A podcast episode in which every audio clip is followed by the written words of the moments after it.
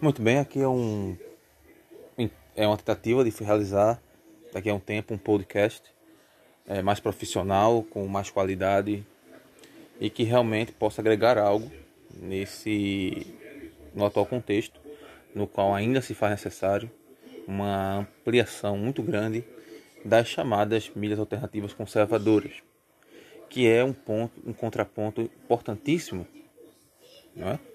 Tendo em vista que nós estamos sendo, ainda temos uma dominação muito grande é, de mídias cujos jornalistas e produtores eles são progressistas.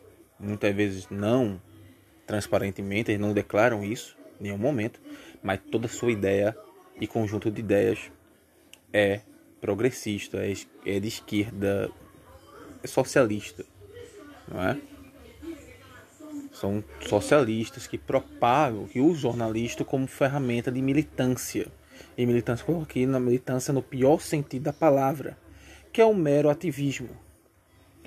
É usar o jornalismo como um panfleto no qual você pode, você esboça, constrói, tece toda sorte de mentiras e desinformação. A mentira é algo claramente uma total é algo totalmente diferente da, da verdade, daquilo que objetivamente você pode entender como um fato, como algo real. A desinformação ela é mais ela é mais sorrateira. Eu simplesmente omito alguns, alguns pontos, alguns fatos e através dessa omissão eu consigo é, essa omissão, dessa deturpação e de outros elementos, eu consigo levar uma mensagem ao meu leitor, ao meu ouvinte, mas totalmente distorcida, corrompida. Meu interesse não é descrever com a total honestidade os fatos, tal como ocorreram, mas sim tirar do fato alguns pontos que eu posso utilizar para embasar a minha a minha, aquilo que minha ideologia diz que é a realidade. Então eu sempre estou dialogando primeiro com minha ideologia, isso é muito da mente totalitária, da mente socialista. Eu sempre dialogo primeiro com esse, esse essa ideologia para depois lançar um entendimento sobre a realidade. Por isso que é tão importante as mesas conservadoras. O conservadorismo não é uma ideologia, ele é uma cosmovisão e por isso não podemos falar em conservadorismo como fosse uma, algo dogmático, mas sim conservadorismos.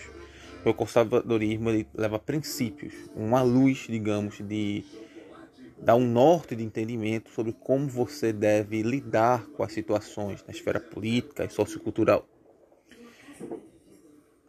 Por isso que precisamos de realmente cada vez mais suscitar né, o debate e quebrar essa ideia de que as ideias não podem ser criticadas, não podem ser refutadas, é, e que nós temos sempre cair no joguinho do politicamente correto, que é usar uma linguagem que em nenhum momento nos permite é, tecer nossos comentários. Né? Se eu entendo que homem a homem e mulher, eu falo de sexo, sexo masculino, sexo feminino. Se eu entro no âmbito do politicamente correto, a nova língua, e digo ah, o gênero cis, o gênero sei lá o que, eu estou usando um vocabulário que no momento representa minha cosmovisão, representa a forma como eu vejo a realidade. E eu uso com medo de que? De retaliações, de ser cancelado e de ser até vítima de processos. O ativismo jurídico é uma ferramenta de, de incutir medo na sociedade. Então todo mundo, todo mundo não quer ser, ninguém quer ser preso, ninguém quer passar por vilipêndios, ninguém quer perder dinheiro para pagar uma multa caríssima, simplesmente pelo fato de dizer, falar da realidade tal como a vê. Claro que a própria justiça e até o entendimento que nós como indivíduos temos de que há limite para, ver, para a liberdade de expressão. Ah, claro, uma liberdade que eu utilizo para ofender o outro, para perseguir o outro, para caluniar o outro, a crime de calúnia. No nosso é, tipificada, nosso código penal. Mas E até o senso comum diz, não, se você está perseguindo, xingando o outro, incomodando o outro, por ele ser de uma certa maneira, porque ele abraçou certa crença, isso não é passível de ser considerado algo positivo. E esse entendimento vai com as pessoas refutem o agressor. E esse foi um ponto muitas vezes que levou muitas pessoas que não iam, não possuíam convergência com a figura do Jair Messias Bolsonaro a convergirem muito com o que ele dizia, quando eles viram que ele era totalmente vilipendiado pela mídia, ainda quando ainda quanto deputado federal. E isso é uma questão muito importante. Acaba gerando uma, acaba gerando uma certa simpatia, porque esse cara vive apanhando. Mas isso é um ponto para outro momento. O que eu quero dizer com esse primeiro podcast, que eu espero que fique no máximo 10 minutos, e você possa acompanhá-lo tal, é dessa questão do que está acontecendo, para você entender o que está acontecendo na direita brasileira. Primeiro, nunca falamos de direitas, mas também como podemos dizer conservadorismos, falamos de direitas. Há várias linhas de direita. E até a interação ao conservadorismo, temos que entender que ele é algo que vem crescendo no Brasil. E muitas pessoas que hoje são conservadoras, elas vieram de um berço progressista. E às vezes, querendo ou não, ainda tem traços dessa ideologia na sua forma de se expressar, de atuar politicamente e até mesmo é, na compreensão de certos assuntos. É, a maneira de você compreender até que ponto o que você pensa é uma falácia, ou o modo como você analisa, ele é um modo desonesto, ou é você ter uma vida de estudos. A Bíblia diz uma, em Osés, se não me engano, o meu povo foi destruído porque ele faltou conhecimento. O conhecimento é que leva à destruição do indivíduo. É, então, você buscar conhecimento, buscar entendimento sobre o que é feminismo, o que é um mundo homossexual, o que é a política, você lhe permite, de fato, entender o que você está criticando, o objeto da crítica, e lhe permite também ficar em si mesmo a questão que você pensava que eram reais, mas que não são. Não são. Mas isso, claro, necessita, além da honestidade, uma grande dose de coragem, porque você encontra uma maioria, uma maioria entre aspas, uma maioria midiática tirânica, que quer realmente, que aplaude como algo artístico, uma menina tocar um homem nu, que aplaude jogar, alguém fazer uma bola com a, cabeça de uma figura política e, e jogar bola com ela, deixar um cachorro morder, aplaude isso como algo necessário para manter o que eles chamam de democracia, aplaude movimentos totalitários como Black Lives Matter, como os antifas, agressões, vilipêndios, ataques verbais. Mas quando você critica o movimento LGBT, o movimento LGBTI, o movimento feminista, aí você é atacado, é massacrado.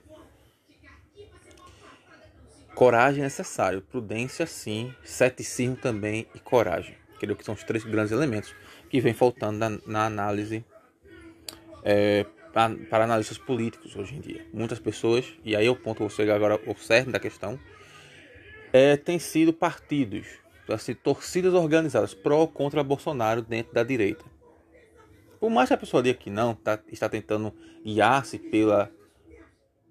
pelos feitos do governo, de uma maneira bastante parcial, irracional, identifico isso como uma mentira para a grande maioria dos dois lados. Primeiro, porque quando você vê um governo que já está agindo positivamente, positivamente, que é atacado e sempre foi atacado pelo ativismo judicial, propagado especialmente pelo STF, mas esse ativismo se ramificou. Então muitos juízes são ativistas em várias, vários juízes, não só não só o STF, mas vários juízes. Eles fazem algo, militam contra o governo ou contra qualquer, qualquer figura do poder executivo é um governador, um prefeito que não converge com seu modo, seu modo de entender a realidade. Muitas vezes um modo de entendimento da realidade que vem do socialismo, né? vem do marxismo. Então você entende que esse presidente está lutando contra isso, foi sempre vítima disso. Você entende também que esse presidente é, não tem uma base no Senado forte, você entende que o, também não tem isso na Câmara, ele, teve, ele tem que fazer acordo, tem que fazer alianças, ele tem que sentar com políticos que muitas vezes não são nem de, não são nem de longe algo ideal, tanto atitude como sentar com essas figuras, mas o que nos causa no campo ideal ojeriza, entendemos como necessário na realidade para que algumas reformas, as reformas econômicas sejam colocadas em prática e também que reformas da chamada pauta moral e da justiça possam trafegar de alguma maneira. Não é possível, nenhuma, nunca foi possível em nenhum momento fazer isso em quatro anos, mas é um começo de governo mais convergente com, com o ideário conservador e que está em curso. Estranha muito que, desde o começo, o peso. Quem era Bolsonaro? Vamos ser sinceros. Você saber que era Bolsonaro, Possivelmente você conheceu Bolsonaro porque ele estava na TV, estava discutindo estava fazendo as chamadas mitadas. Então você nunca, duvido que você Bolsonaro chamou a sua atenção porque ele era, ele era uma pessoa extremamente inteligente, com ótimos argumentos, que citava 7, 10 livros né, conservadores durante suas, suas conversas nos programas de TV, seus debates, e que tinha uma grande controle emocional e que também trazia dados, muitos dados, mostrando que era um grande pesquisador intelectual, não somente figura política. Não. Bolsonaro nunca foi, nunca chamou atenção por isso, mas sim pela sua coragem de falar questões politicamente incorretas e que muitas vezes expressava o repúdio, o ódio, a raiva que as pessoas tinham, não contra indivíduos em si, mas contra essa mordaça que é o politicamente correto. Bolsonaro surge nesses embates nesses embates surge. E para muitos até que hoje tecem comentários a favor e contra o governo, né, sem mais uma postura de ataque ao governo, da direita, e outros que têm uma postura mais de defesa, muitos nem consideraram saber que era o Bolsonaro. O Bolsonaro era um desconhecido, uma pessoa que possivelmente nunca chegaria ao poder, além do que já estava como deputado federal. Mas ele foi ganhando peso e relevância pela sua sinceridade e combatividade. Ele realmente era um combatente, ele era um soldado dentro de uma esfera extremamente contaminada pela esquerda, pelo socialismo. Então ele surgiu como única opção. Quem votaríamos? A Moedo? Partido Novo para mim cada dia cheira mais a globalismo do que qualquer outra coisa. Então quem votaria? Votaríamos o Bolsonaro, demos um crédito de voto de confiança a ele e ele, desde o primeiro dia, tentou isso em várias instâncias. A luta de Bolsonaro até hoje contra essa ideia nociva, criminosa, para mim mora altamente, moralmente questionável, de que um cidadão não pode ter acesso a ter posse de armas, que se faz de tudo, né? Se diz respeito à vontade popular, né? que conferiu ao tal ato de o cidadão ter uma arma algo legítimo se diz respeito a isso, se diz respeito a isso, o Jacques está indo contra tudo isso e está sempre tentando, não somente para os CACs, mas para a população ter acesso a isso. Porque, como ele já colocou bem claro, ele entende que sem armas não tem como você querer esperar que o povo você coloque contra um regime totalitário. Principalmente num país, lembremos como o nosso, que vem de longas tradições de ditaduras, de rompimentos, de rompimentos abruptos nós tivemos a tesoura de Vargas. Já no começo da República, a, a forma como Floriano Peixoto chegou ao poder e a forma como a República se encaminhou não foi lá, nem de longe, algo ideal, algo que nos suscita. Respiramos fundos e pensamos, poxa, que períodos maravilhosos. Não foi. Vargas foi um ditador terrível, teve um período longo ditatorial, sempre buscou usar a máquina estatal, ampliá-la, ok? Para ter mais poder, sempre tentou ter domínio sobre a população através, inclusive, do desarmamento. Vamos ler por, é, Mentirem Muito para mim sobre desarmamento, Bené Barbosa, também organizado pelo Fábio Quintela, para termos essa noção. Há um capítulo aí falando sobre essa questão. Ele tem um tal de tão Bolsonaro contra isso. Mas também tem tentando lutar quando houve a pandemia e todos os governadores e prefeitos, grande parte deles, seguiram o entendimento da OMS para efetivar lockdowns, para efetivar realmente um controle extremo sobre a população. Houve casos de portas de serem, sol, serem soldadas. O cara foi soldar a porta de um estabelecimento comercial. Não houve diálogo, não houve respeito pela liberdade do indivíduo, pela propriedade privada, pelo negócio, pelo empreendedor, não houve nenhum respeito. Ele fez isso. E a mídia aplaudiu isso como um ato necessário. Sempre que a pessoa usa é, eu quero um mundo melhor muitas vezes, eu quero um mundo melhor, é pelo coletivo, ela está tentando levar algo, efetivar algo, através da destruição das liberdades individuais fundamentais. E foi o que estava sendo tomado em cabo. Ele foi contra isso desde o começo. Então, é, é, um presidente que tenta governabilidade, luta para ter a governabilidade, tem feito grande. Vemos o Tarcísio aí, o Ricardo Salles quebrando o Tarcísio, uma máquina de construção.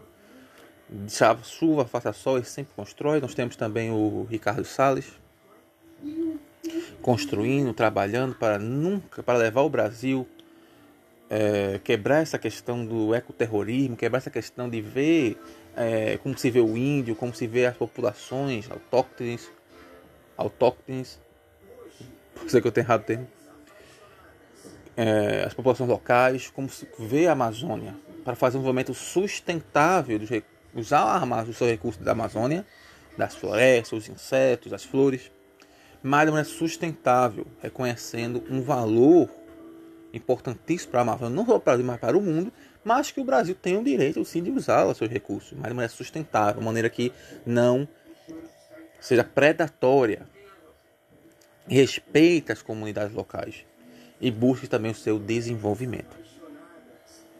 Nós temos a Teresa Cristina também na agricultura, nós temos também a Damares Alves, nós temos o Paulo Guedes, né? Salim Matar saiu do governo, ele não questionou o presidente colocando em xeque, dizendo que ele estava fugindo de, do cumprimento da pauta, chamada pauta liberal pela mídia, de que ele não queria mais aquilo para o Brasil. Ele queria, não queria mais as privatizações. Não. Ele colocou que o sistema político não queria mais privatizações, que o sistema político lutava contra isso e que lidar com fazer, colocar esse projeto em frente era era algo fatigante, porque você tem que lidar com um maquinário político que não quer em nenhum momento perder as grandes é, estatais brasileiras. Então esse é o presidente, essa é a situação política que nós podemos passar horas aqui debatendo. Esse presidente não tem uma mídia grande protegendo por um oportunismo, por uma onda de momento, há convergências, mas uma, realmente uma mídia que se coloque contra o establishment, se coloque contra aquilo que entendemos pela, pela o ideário socialista, não há. Não temos isso toda a classe jornalística, até o muitos jornalistas que nós admiramos, seguimos, porque eles têm grandes embates com a esquerda, quando examinamos suas obras, seu pensamento, vemos que aqui e ali eles têm visões extremamente superficiais, extremamente contaminadas pelas, pelo socialismo, pelo marxismo, chamado marxismo cultural. Né? Eles têm uma visão extremamente contaminada e muitas vezes eles têm uma visão de que para que mantenham-se lá no seu status, eles têm que fazer críticas às vezes extremamente pesadas ao governo para que não caiam no pecado mortal, quer dizer, eu defendo esse governo. É pecado, é crime. É um vilipênio você dizer que vai defende o indivíduo porque acredita nas suas ideias, no, que ele, no seu trabalho. E que se compra isso. Então Bolsonaro tem sido perdido, tem, tem todo esse contexto para atuar. Há um grupo que o ataca constantemente, porque percebe que ele está se afastando, somente é um grande um bom gerente, um bom coordenador, um bom, é, um honesto, não é? um honesto gestor, mas entende que ele não está combatendo o socialismo. Ora, o combate ao socialismo não se faz somente, não é pela esfera política em si. A esfera política tem uma importância, não pode ser ignorada. Por que votamos do Bolsonaro mesmo que não tinha uma estrutura nenhuma que o apoiasse? Por quê? Porque era necessário. Era o momento. Votaríamos em quem? O Haddad? Permitiríamos subir novamente do Haddad? Ou era Bolsonaro ou era PT novamente. Era a esquerda novamente no poder. Ainda consolidando ainda mais um projeto totalitarista de governo que massacraria as liberdades individuais. Ou será que você pensa que por acaso o Haddad faria melhor durante a pandemia. Ele teria uma defesa enorme. Aquela reunião no qual o presidente Bolsonaro disse claramente que é tão fácil, como é fácil instaurar uma, uma ditadura no Brasil. Será que essas seriam as falas do Haddad? Será? Então esse grupo que pensa que é somente um gestor, não, Bolsonaro não é somente um gestor, ele tem tentado ter o compromisso de assumir fazer aquilo, mas ele está tendo um, um modo de consolidar isso, a agenda que o elegeu totalmente diferente daquilo que outros pensavam. As pessoas pensavam muito, gostavam, gostam muito, tá, muitos gostam, analistas até, quando o Bolsonaro fazia um palavrão com a, com a mídia, gritava, falava algo, as mitadas do Bolsonaro animavam os ânimos, mas davam pouco ganho político. Então ele prefere agora mostrar em atitudes que está construindo algo e afastar-se desse campo de mitadas, esse campo de exaltações que não estava dando em nada. Dizer que acabou porra, como ele disse, e depois o seu próprio grupo, sua base, de apoiadores perceber que não houve uma mudança. É, gera muitos problemas e poucos ganhos. E ele percebeu isso, finalmente. O que o Bolsonaro tem feito então é lutado contra isso.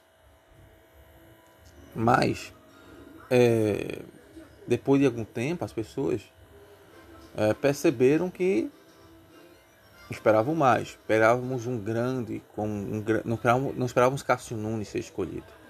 Não esperávamos André Mendonça, não esperávamos o Jorge Oliveira ser colocado em postos importantes. Não esperávamos muitas decisões, mas foram feitas, foram realizadas. E o Brasil segue. Criticar sempre deve ser criticado. Mas o tom da crítica revela muito do, da intenção de quem, tem quem tece esta crítica. E muitas vezes é revanchismo, é ressentimento. Porque quando você tece uma crítica, uma coisa, algo é muito diferente. Alguém que alguém que aqui e ali erra do que uma pessoa que vem com uma agenda totalitária de esmagar o indivíduo e de perverter as bases da civilização ocidental e você comparar Bolsonaro como se fosse quase um, um, um Lula, comparar seus apoiadores que vão às ruas como se fossem a mesma massa, a mesma militância, a mesma massa de ativistas que iam para defender o Lula, é ser desonesto. Bolsonaro precisa ser criticado, mas aí cabe a questão da proporcionalidade, o tom da crítica, como eu estou tecendo essa crítica. Quando o Moro sai, inclusive eu, muitas pessoas, parecia que acabou nas mídias sociais. O luto era enorme, acabou a luta contra a corrupção. Bolsonaro acabou. Muitos disseram: sai Moro, acabou o combate à corrupção. Acaba a Lava Jato, acabou o combate à corrupção. É, é enaltecer uma ação, enaltecer uma figura política, uma figura política para além do que de fato ela é e suas competências. Onde está o ceticismo do conservadorismo? Eu falo aqui da bancada de apoiadores que se dizem conservadores. Onde está o ceticismo? Onde está a prudência? Erramos com Moro. Então pode ser que erramos, podemos errar novamente com, com, com, com Cássio. Mas há diferenças de uma função para outra. Então vamos ser prudentes. Vamos esperar, vamos analisar melhor e tomar a decisão sendo efetuada o que podemos esperar de positivo e de, das também de negativo dessa escolha. Mas taxar o presidente idiota, incompetente, como fosse um moleque que tem que ser tratado 24 horas, aí é você não está criticando, você está rebaixando. Você está diminuindo sua importância, porque você já cogita uma escolha melhor. Já a base que defende 24 horas é uma base interessante, porque são pessoas que querem realmente é, proteger o presidente, porque entendem que é importante a sua figura política, como é importante a permanência de Donald Trump por mais quatro anos nos Estados Unidos. Não temos ainda nenhuma pessoa que substitua Bolsonaro. E ele tem feito um bom trabalho. É realidade, Bolsonaro tem feito um ótimo trabalho. Muito, muito é, diferente do ideal, muito diferente do utópico, mas o conservadorismo trabalha com o campo ideal, com o campo utópico. Ele trabalha com a realidade. E na, ele tem feito realmente um ótimo trabalho. Agora, quando você parte do princípio que sempre que você vai ter uma crítica, você vai falar de alguém ou de algo, você vai sempre criticar, você se converge com o que você pensa, o que você acredita, sempre você vai ser tentar ser positivo e se vai contra, sempre você vai ser negativo, você deixa de ser jornalista, deixa de ser analista político, você é um, somente um garoto de propaganda. Então, falar do Bolsonaro, defendê-lo é uma coisa. E olha, eu posso citar nomes, o Thomas, o Lido Vlog, o Fábio Cricktime fazem um ótimo trabalho, muitas vezes acalmando os ânimos e fazendo que as pessoas respirem fundo, se acalmem e tecem com muita sobriedade ótimos comentários. Quando está aí, parece que o mundo todo dia, há um tempo, até umas três semanas, todo dia um certo grupo parecia o governo acabar hoje, que a luta conservadora ia acabar hoje, que tudo ia acabar hoje. É muito choro, é muito estresse, é muito é muita loucura, é muita debandada. Mas sobriedade não há. Então vem esses indivíduos e traz sobriedade. E diz assim, olha, vamos ver os fatos. Vamos parar de ser moleque. Ah, Bolsonaro, não ligue mais pra mim. Tu nunca teve o telefone do Bolsonaro, nunca teve o teu. Então por que agora? Por que agora isso? Então, esse chorinho, esse mimimi, essa infantilidade, que às vezes nós não temos como tal, porque respeitamos e muito o trabalho dessas pessoas, e há de respeito, há pessoas aí que estão, que eu discordo muito da como verbali, é, colocam suas é, ideias em relação ao Bolsonaro, mas que fizeram um trabalho e ainda fazem muito bom. Mas infantilidade é infantilidade, erro é erro.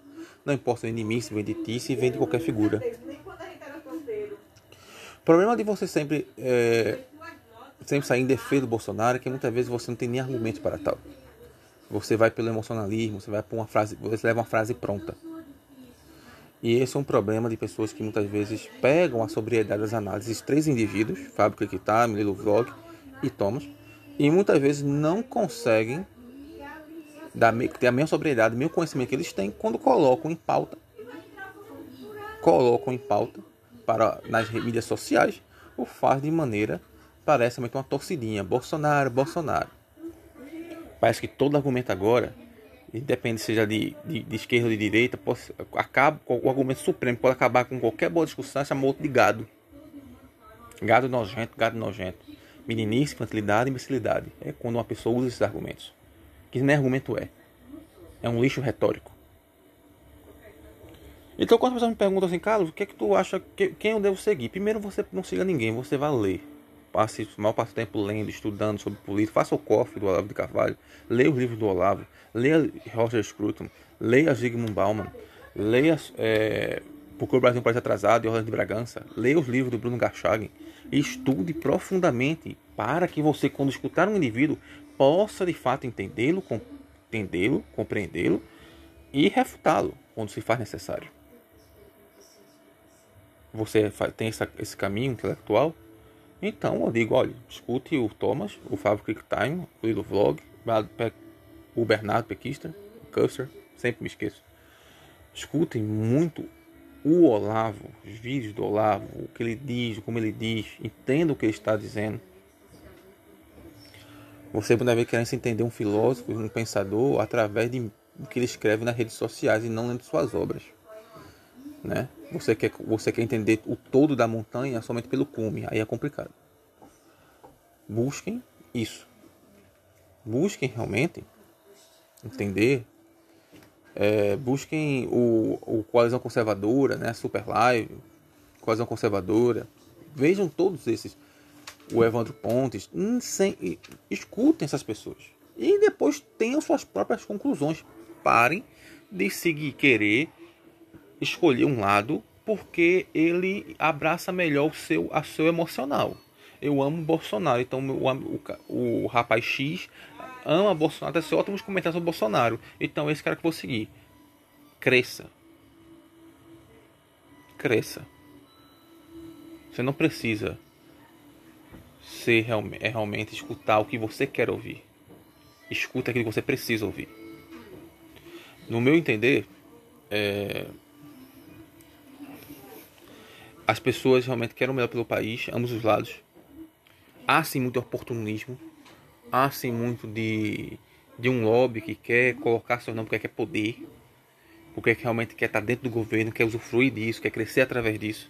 Há muitos que falam tudo contra o governo, mas são grandes, são, estão muito bem financeiramente, muito além de bem financeiramente, têm um status ótimo. E quando você percebe, criticam grandemente o governo, até xingam o governo em várias coisas, xingam a figura do Bolsonaro. Aí você pergunta o que, é que esse cara está fazendo para ir contra tudo isso que está acontecendo, o ativismo judicial. Ele, ele, ele tem como fazer um curso, ele faz cursos. Ele tem um curso sobre ativismo judicial, ele tem um curso sobre conservadorismo, ele em si, ele tem um curso que para que dá a possibilidade ao indivíduo de entender essa realidade política? Não. Ele nem faz isso. Ele não tem livro sobre isso. É porque ele, ele tem competência, mas não tem interesse de fazê-lo. Porque ele quer ficar com sua, na sua zona de conforto, muito feliz obrigado. Comecem a ler as pessoas, não porque elas são carismáticas, mas porque é necessário. Você tem que ler. Então aqui é um exemplo quando para um amigo meu, não importa se você gosta ou não do Olavo de Carvalho. Não importa se você gosta ou não do Thomas. Não importa se você gosta ou não da coalizão conservadora. Você vai ter que ouvi-los. Você vai ter que compreendê-los.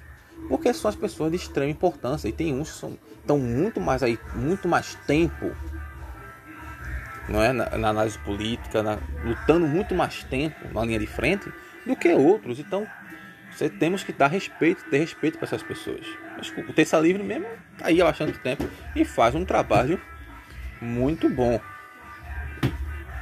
Nem tudo concordo com o Alan dos Santos, nem tudo concordo com o que se coloca ali. A maneira que se coloca, mas ah, não vou, porque eu discordo, não acompanharei mais. Isso é infantilidade. E conservadorismo é para homens, não é para moleques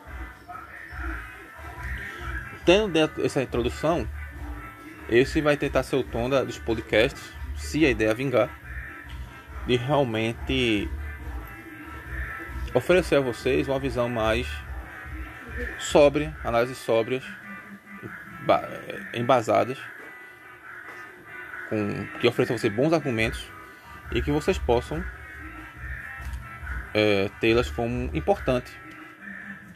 Obrigado.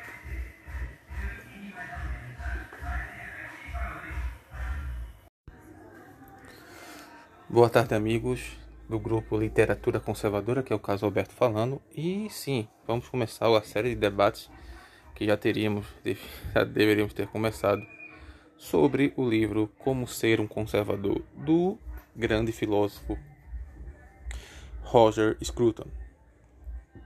Bem, para alguns é a primeira vez que vão ler Roger Scruton. Para outros, ele já é um, uma, uma é o tipo de leitura que você todo ano você quer ler algum livro do Roger Scruton, caso você ainda não tenha lido todos. Sei que muitos do, alguns do grupo, muito antes desse não ficar, aqui ficar bastante conhecido, dessa brasileira, para aqueles que querem conhecer mais do conservadorismo, já o liam. Né? Baixavam na internet ou mesmo compravam através da Amazon os livros, ainda em inglês, do Roger Scruton. Alguns talvez através do Olavo já tem um, estavam acompanhando bastante esse nome. O Olavo do Carvalho, ele um dos grandes méritos do Olavo para quebrar a hegemonia do pensamento totalitário socialista dentro da sociedade brasileira foi oferecer, não somente aos seus alunos, mas a todos que o escutavam através do Outspeak, a mídia sem máscara, né? e também do COF, suas aulas, foi de realmente apresentar uma bibliografia muito rica, com autores brilhantes, que, se lidos adequadamente e apropriadamente, ofereceriam ao leitor capacidade, é, ferramentas, digamos, para entender melhor a realidade e perceber que muito que era dito e ainda é dito pela mídia é desinformação. Aqui separa informação de mentira. Mentira é o ato de você realmente deturpar totalmente algo e oferecer um produto, oferecer, oferecer ao público, ao leitor, ao ouvinte, algo totalmente falso. Mas desinformação é diferente, é mais sutil eu omito alguns fatos, exagero outros, deturpo alguns, e o que te ofereço é algo deformado. É, é, é, um, é, é, verdade, não é uma descrição clara, sucinta, é, honesta do fato como ocorrido, mas sim é, algo totalmente deformado. Por isso que aqui essa leitura se faz necessária foi você, foram vocês que votaram. Essa tradução que eu estou em mãos é do Bruno Garchagen, creio que é a única que está em, está em circulação no Brasil. Ok? E nós vamos trabalhar agora com o primeiro capítulo. Eu vou selecionar alguns trechos e desses trechos eu vou trabalhar e assim vou junto com vocês. Eu espero que, que consigamos obter um delinear aqui a, a importância dessa obra e também que nós devemos sempre continuar ativos. Esse grupo já teve quase 200 e poucas pessoas, que para mim é um outro número. Hoje tem menos de 50. Mas vocês fazem esse grupo ativo. Muitas vezes as pessoas querem muito para si, pouco dar ao outro. E essa verdade se percebe muito, muito fácil dentro da que chamamos de direita. Que não há direita no Brasil, há direitas. Mas percebemos claramente isso. As pessoas não querem serem agentes de mudança, querem compreender as questões, mas que, fique, que isso não afete a sua zona de conforto, o seu crescimento, o seu imediatismo, o utilitarismo. Só querem é, dizer que porque estão em grupo X, debateram que ali, já estão mudando a cultura. Que é verdade, não fazem nada. Um conservador ele tem que ter prudência, ceticismo, mas também tem que ter muita dose de coragem. Muito bem. É, o temperamento conservador, se o prefácio, comecemos do prefácio. O temperamento conservador é uma característica reconhecida nas sociedades humanas em toda parte, mas é, de forma mais ampla, nos países de língua inglesa que os partidos políticos e movimentos sociais se autodenominam conservadores. Aqui no prefácio, Robert Scruton, ele vai dar, ele consegue fazer duas algo muito importante, né? Esse prefácio, ele consegue é, dizer por que a importância do livro, embora não faça tão explicitamente, mas ele consegue fazer isso, a importância do livro e começa a delinear o que é o conservadorismo, como ele entende o conservadorismo. Isso é muito importante. Por que é uma característica reconhecida das sociedades humanas? Porque a, o amor à tradição, o amor ao legado que nossos ancestrais nos proveram, é algo importante. Ora, a maneira como nós dedicamos nos dedicamos a velar, a respeitar a memória dos que se foram, é uma marca, é uma marca típica de várias sociedades, não somente ocidentais, mas também orientais. Aquela pessoa teve uma importância. Quando a importância sai do núcleo familiar e abrange muita sociedade, a estátua já ela entra nos livros de história. Ela é estudada, porque realmente, de fato, até o que nós temos hoje por sociedade, por nós, foi, teve muita influência desta pessoa ou deste movimento. Então note que nossa tendência como seres humanos é respeitar isso que foi antes. É de buscar o confiável. É de buscar segurança naquilo que entendemos. E de realmente nos afastarmos daquilo que é, é novo, soa abrupto. Contudo, a mente totalitária, sabemos disso, ela, a mente revolucionária, ela busca mudar tudo de maneira abrupta, de maneira ferrenha. Né? Isso, isso é fruto de mente totalitária. Houve, isso foi, houve na Revolução Francesa isso. Eu vou mudar tudo que eu, tudo que antigo é ruim, o novo é o melhor. E muitas vezes de novo não tem nada. Há dois tipos de conservadorismo do trecho. Ele coloca há dois tipos de conservadorismo, um metafísico e outro empírico.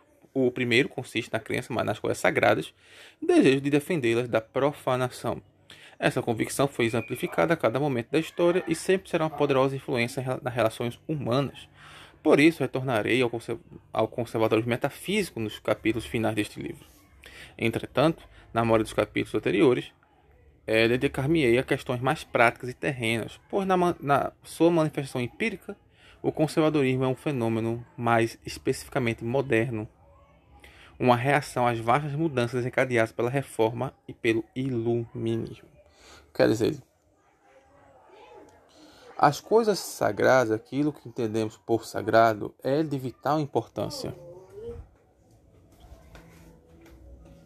É de vital importância.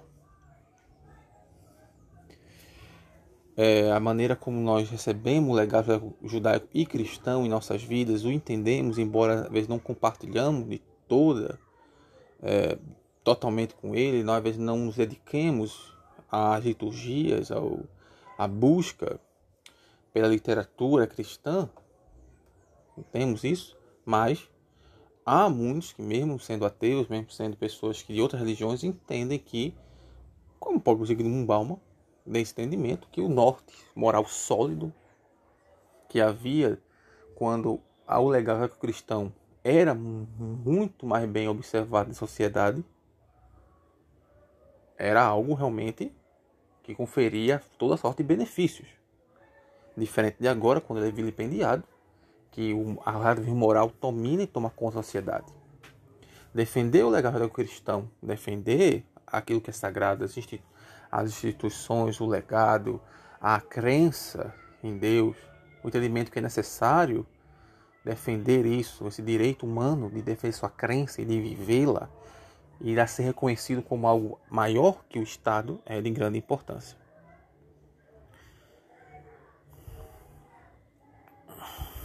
Por isso que ele diz que será sempre será poderosa influência nas ações humanas. E tem o empírico.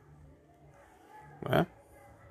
Quer dizer, aquele conservadorismo que lida não somente com os fatos, com a, com a política do dia, mas que lida também com, com a política. Você pode não gostar dos políticos e odiá-los, desconfiar deles. Eu diria que você demonstra sabedoria ao fazê-lo, somente na questão de desconfiar do político. Mas você deve amar, gostar estudar muito política. Você é um ser político.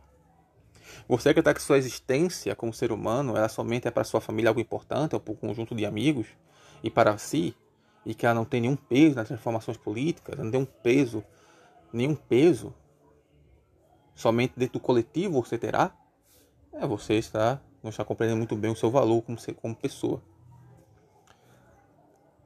A maneira como você se relaciona dentro do trabalho, da sua firma, da, seu, do seu, da sua faculdade, com sua família, da sua religião, você pode estar sendo agente de transformações extremamente positivas ou danosas. Pessoas escutam você. E quanto mais você cresce socialmente, tanto financeiramente como de importância, autoridade da sua área, mais e mais pessoas escutam você. Preste atenção no que você diz e como diz. Então, o iluminismo, a reforma, nós vamos lembrar que Edmund Burke ele, seu livro, né? O primeiro livro, que esqueço o título. Ele realmente era uma crítica, a ele elogiou a chamada Revolução, Revolução Gloriosa da Inglaterra, que peço perdão cerrar os termos, os nomes. É um podcast, o primeiro podcast para esse grupo.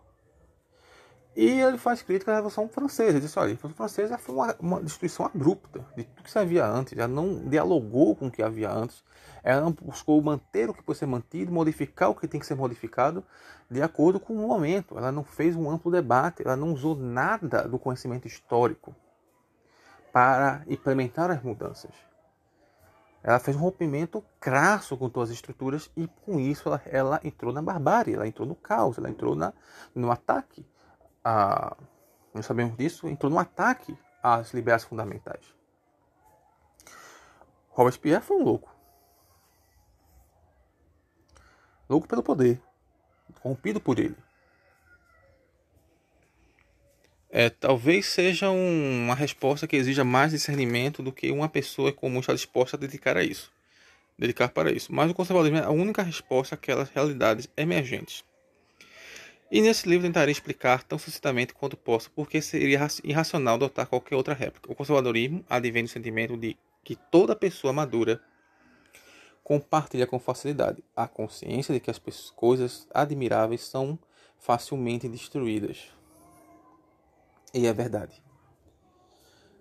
É um legado construtivo para com você mesmo, com sua família, para com a sociedade ela pode ser facilmente destruída quando você não tem a, a força, a coragem para defendê-lo. E é muito interessante que temos hoje uma ideia muito distorcida do que é bondade. Nós queremos ser passivos diante do mal, queremos ser fracos diante da agressão, seja ela vinda pela mão estatal ou pela mão do indivíduo. E sendo fracos, passivos, nos tornamos parte do problema. O conhecimento de que Aquilo que realmente traz sociedade de médio e longo prazo pode ser destruído pelo imediatismo, pelo utilitarismo e pela ideologia, que a ideologia não dialoga com a realidade, ela dialoga realmente com um ideal, com um mundo futuro utópico, no qual vemos isso no socialismo. Então esse entendimento é muito forte. O conservador é como aquela questão, o conservador muitas vezes ele é chato, mas costuma, costuma estar certo.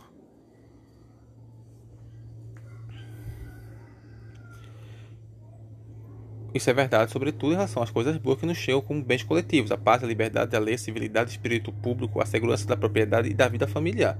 Tudo que depende de cooperação com os demais, visto não, não termos meio de obtê-lo isoladamente. Em relação a estas coisas, o trabalho de destruição é rápido, fácil e recreativo.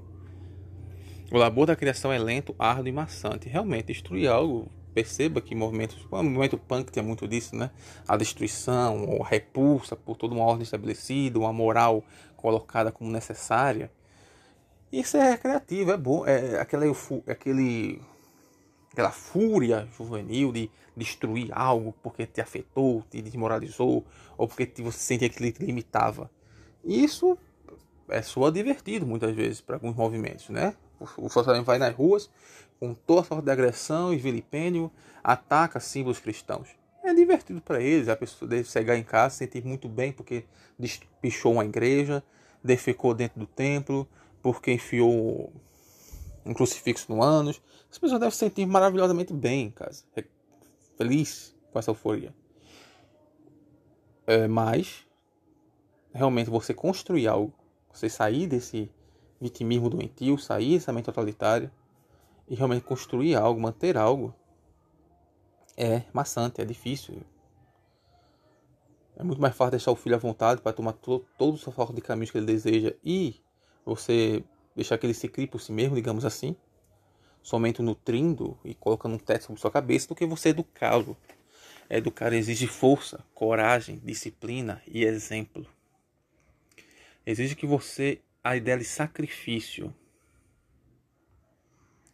Quantos pais eu conheço que sacrificaram momentos de prazer com uma podiam ter tido um amante, podiam ter se separado, podiam ter vivido uma vida de muitas diversões, sexualmente falando, mas eram não vivê-lo para dar exemplo aos seus filhos, para manter um casamento e lutar por um casamento, porque viam isso como algo necessário na formação moral dos seus filhos. E hoje colheram bons frutos. Então, sim, a ideia de autossacrifício, de você achar que para construir algo você vai poder manter tudo que você vai ter tudo que você quer e assim manter algo, é complicado. Não se condiz com a verdade. É, eu estudo música hoje em dia. Então, muitas vezes eu queria estar me divertindo, queria estar em casa. Música eu acho muito divertido, mas nem sempre o é. Às vezes eu tenho que aprender acordes novos, eu tenho que aprender um ritmo novo e tudo isso demanda dedicação, disciplina. E, muitas vezes, e às vezes é muito chato. Mas a médio e longo prazo, o resultado é muito. É, é um, traz um grande benefício.